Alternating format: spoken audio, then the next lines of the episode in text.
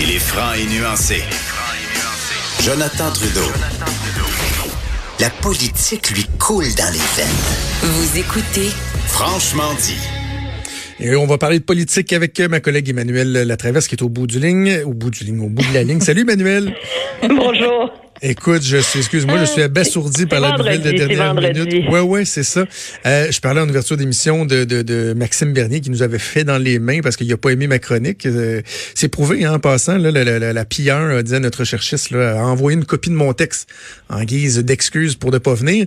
Euh, Ken Pereira, qui est un candidat, euh, j'ai pas envie de dire vedette, là, mais qui faisait parler dans Port-Neuf, Jacques Cartier, vient tout juste annoncer sur Twitter qu'il se retire de, de, de, de, de l'élection. Il dit, je le cite, une terrible tragédie avec ma famille m'oblige de me retirer des élections. Je m'excuse au PPC et à tous les bénévoles qui ont travaillé derrière ma candidature. Je vous demande de respecter ma vie privée. Merci à tout le monde. Donc, euh, je sais pas, Emmanuel, une fois qu'on a dit ça, si euh, c'est quelque chose qui touche sa famille, évidemment, euh, on respecte ça, puis il n'y aura pas de, aura pas de controverse là de ce qu'on comprend. Non, c'est ça. Des fois, il faut respecter euh, le droit à la vie privée euh, des gens, puis c'est malheureusement euh, des choses qui arrivent. Là. Peu importe l'analyse qu'on pouvait faire de sa candidature pour le PPC, je pense qu'il faut souhaiter que le meilleur là, pour pour M. Pereira là, face à cette tragédie là qui l'afflige. OK, on va euh, faire quelque chose de, de, de particulier aujourd'hui. On va analyser une émission euh, de télé sur Netflix. C'est toi qui m'as allumé sur cette émission-là que j'ai trouvé franchement passionnante. C'est Patriot Act. Oui, oui, qui est animé par Hassan Minaj. Pour les gens qui, veulent, qui se demandent un peu c'est quel style, là, John Oliver sur HBO, Last Week Tonight, ça ressemble un peu à, ce style-là, c'est-à-dire un, un, humoriste qui prend des sujets d'actualité politique, qui les décortique d'une façon euh, et drôle euh, et, pertinente à la fois. Et là, ils ont fait une émission sur le Canada. Ça s'appelle The Two Sides of Canada, les deux côtés du Canada. Et euh, Justin Trudeau qui a, qui a été invité là. On va essayer de faire ça dans l'ordre parce que ça dure 30 minutes l'émission, mais ce qu'on ce qu'on a trouvé intéressant, toi et moi, c'est qu'il y a des segments, il y a des sujets qui démontrent que euh, Justin Trudeau est pas une controverse près. Et il y a certains de ces éléments-là qui vont assurément le rattraper pendant la campagne électorale. Regarde, on écoute un extrait tout de suite. Celui-ci touche sur la laïcité. Et on va voir que le discours de Justin Trudeau dans cette émission-là est, est, peut-être plus ferme que ce qu'on a vu au Québec, en tout cas sur le fameux projet de loi 21. OK, Bill 21 is legalized discrimination. It's about denying people their right to free expression. So I had to ask Justin about it. I've been told mm -hmm. that there is this place uh, that's kind of like Canada's Boston, mm -hmm. Quebec. Mm -hmm. What's going on there? What's going on with this secularism bill? What, what does this mean? Um, I disagree with it. Uh, a, a government shouldn't be telling uh, anyone what they should or shouldn't wear in a free society. So I strongly disagree with that. I have been very clear that in a free society, you cannot legitimize discrimination against someone based on their religion. Parce que dans l'émission, Emmanuel, il y a une entrevue, c'est des, petits segments d'entrevue qui sont entrecoupés de, monologues de l'animateur. Et donc là, euh, il lui pose des questions sur le projet de loi 21. On comprend que l'animateur, Hassan Minage, lui, très défavorable à ça. Et là, Justin Trudeau, je trouve, condamne avec plus de fermeté que ce qu'il a fait. Mais là, le problème, c'est qu'en campagne électorale, au Québec, il y a des gains euh, à faire, ou en tout cas, il veut, maintenir sa position. Et à un moment donné, il n'y aura pas le choix de dire la vérité sur ce qu'il pense sur le projet de loi 21. Oui, surtout que, je veux dire, il peut pas dire on condamne cette loi-là, on trouve que c'est discriminatoire. Ça avoir un langage aussi fort et après ça dire euh, mais on va pas intervenir. Je veux dire, c'est l'un ou l'autre à un moment donné. Soit tu es d'accord et tu tu interviens ou tu euh, soit soit t'es pas d'accord avec la loi et, et tu interviens ou tu dis ouvertement que c'est le droit du Québec de légiférer, même si tu n'es pas d'accord, comme l'a d'ailleurs fait le Parti vert. Je pense que jusqu'ici, les libéraux s'en sont sortis en naviguant là, cette ligne-là. Parce qu'ils l'ont jamais dit ça. Hein? Eux, eux tu as, raison, Emmanuel. Contrairement à d'autres partis, eux ont jamais dit, ben, on a des réserves, mais c'est le droit du Québec. Ils ont toujours juste dit qu'ils n'étaient pas d'accord, mollement, mais sans dire s'ils interviendraient ou pas. Là. Mais c'est parce que le calcul des, des je veux dire, des conseillers de M. Trudeau, c'est de dire on n'a pas besoin d'aller jusque-là parce que de toute façon, ils vont en avoir des contestations judiciaires. Donc, de toute façon, euh, on n'a pas besoin de sauter dans ce bain-là. Il va y en avoir. Le procès de la loi 21 aura lieu. Donc, on n'a pas besoin euh, de se mouiller et de se commettre.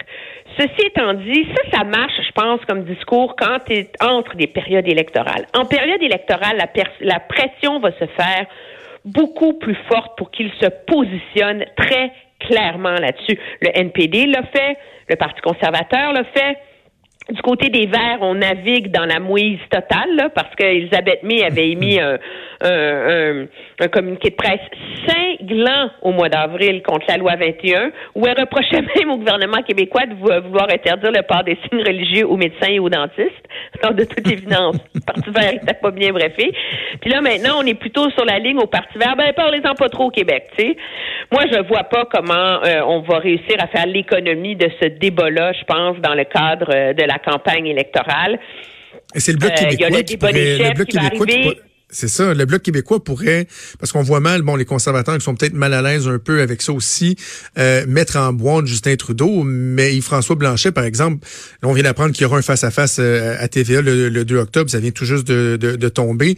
Euh, ce genre de questions que lui pourra poser, essayer de, de faire des gains, de mettre Justin Trudeau devant ses contradictions. Là. Oui, et là, il pourra pas se, se défiler. La question est simple. Est-ce que vous engagez, oui ou non, à ne pas intervenir? Et donc là, c'est, c'est je veux dire, dans, dans le cadre, surtout d'un format comme le face-à-face, c'est très difficile de se défiler.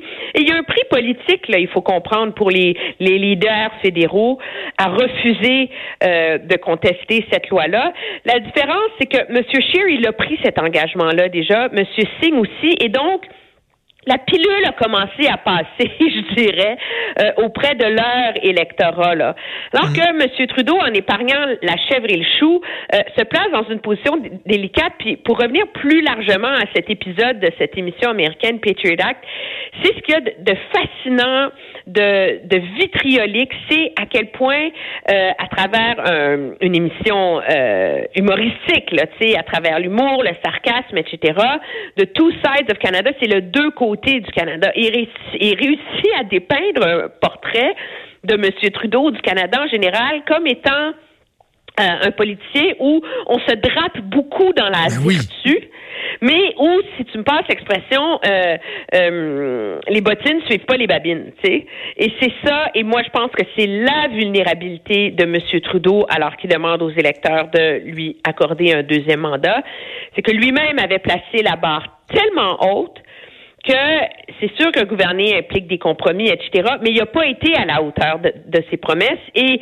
que ce soit sur plein d'autres enjeux dont on va parler, euh, euh, l'environnement, l'économie, l'éthique.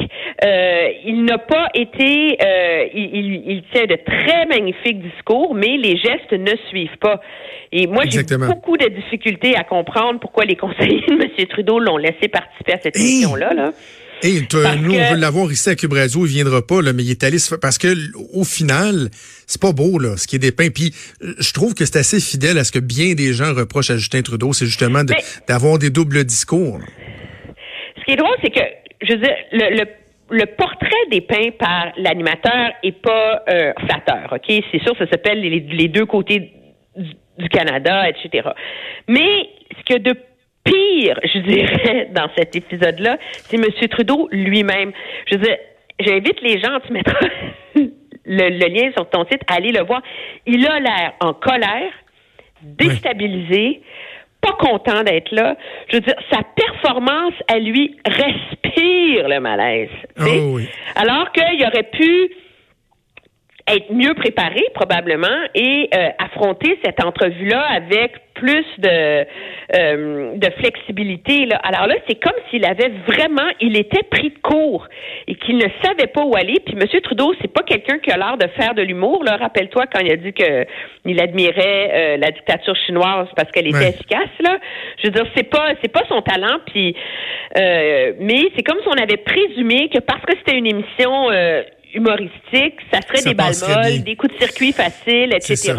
Et ce qu'on voit, c'est tout le contraire. C'est un politicien déstabilisé, mal à l'aise, qui peine à défendre ses propres contradictions. Emmanuel, il nous reste peu de temps, mais je veux qu'on écoute un, dernier extrait parce que encore là, on le dit, euh, l'animateur s'emploie à démontrer qu'il y, a un double discours. Donc, fait écouter euh, des extraits de Justin Trudeau qui se dit tellement protecteur de l'environnement, que tout va changer au Canada sous les libéraux, mais évidemment amène la fameuse question du pipeline Trans Mountain et en entrevue, il euh, le confronte par rapport à ça. Ça donne ceci. Now you've stepped up as a leader on the world stage in the fight against climate change. How does the Trans Mountain pipeline fit mm -hmm. into that vision? Okay.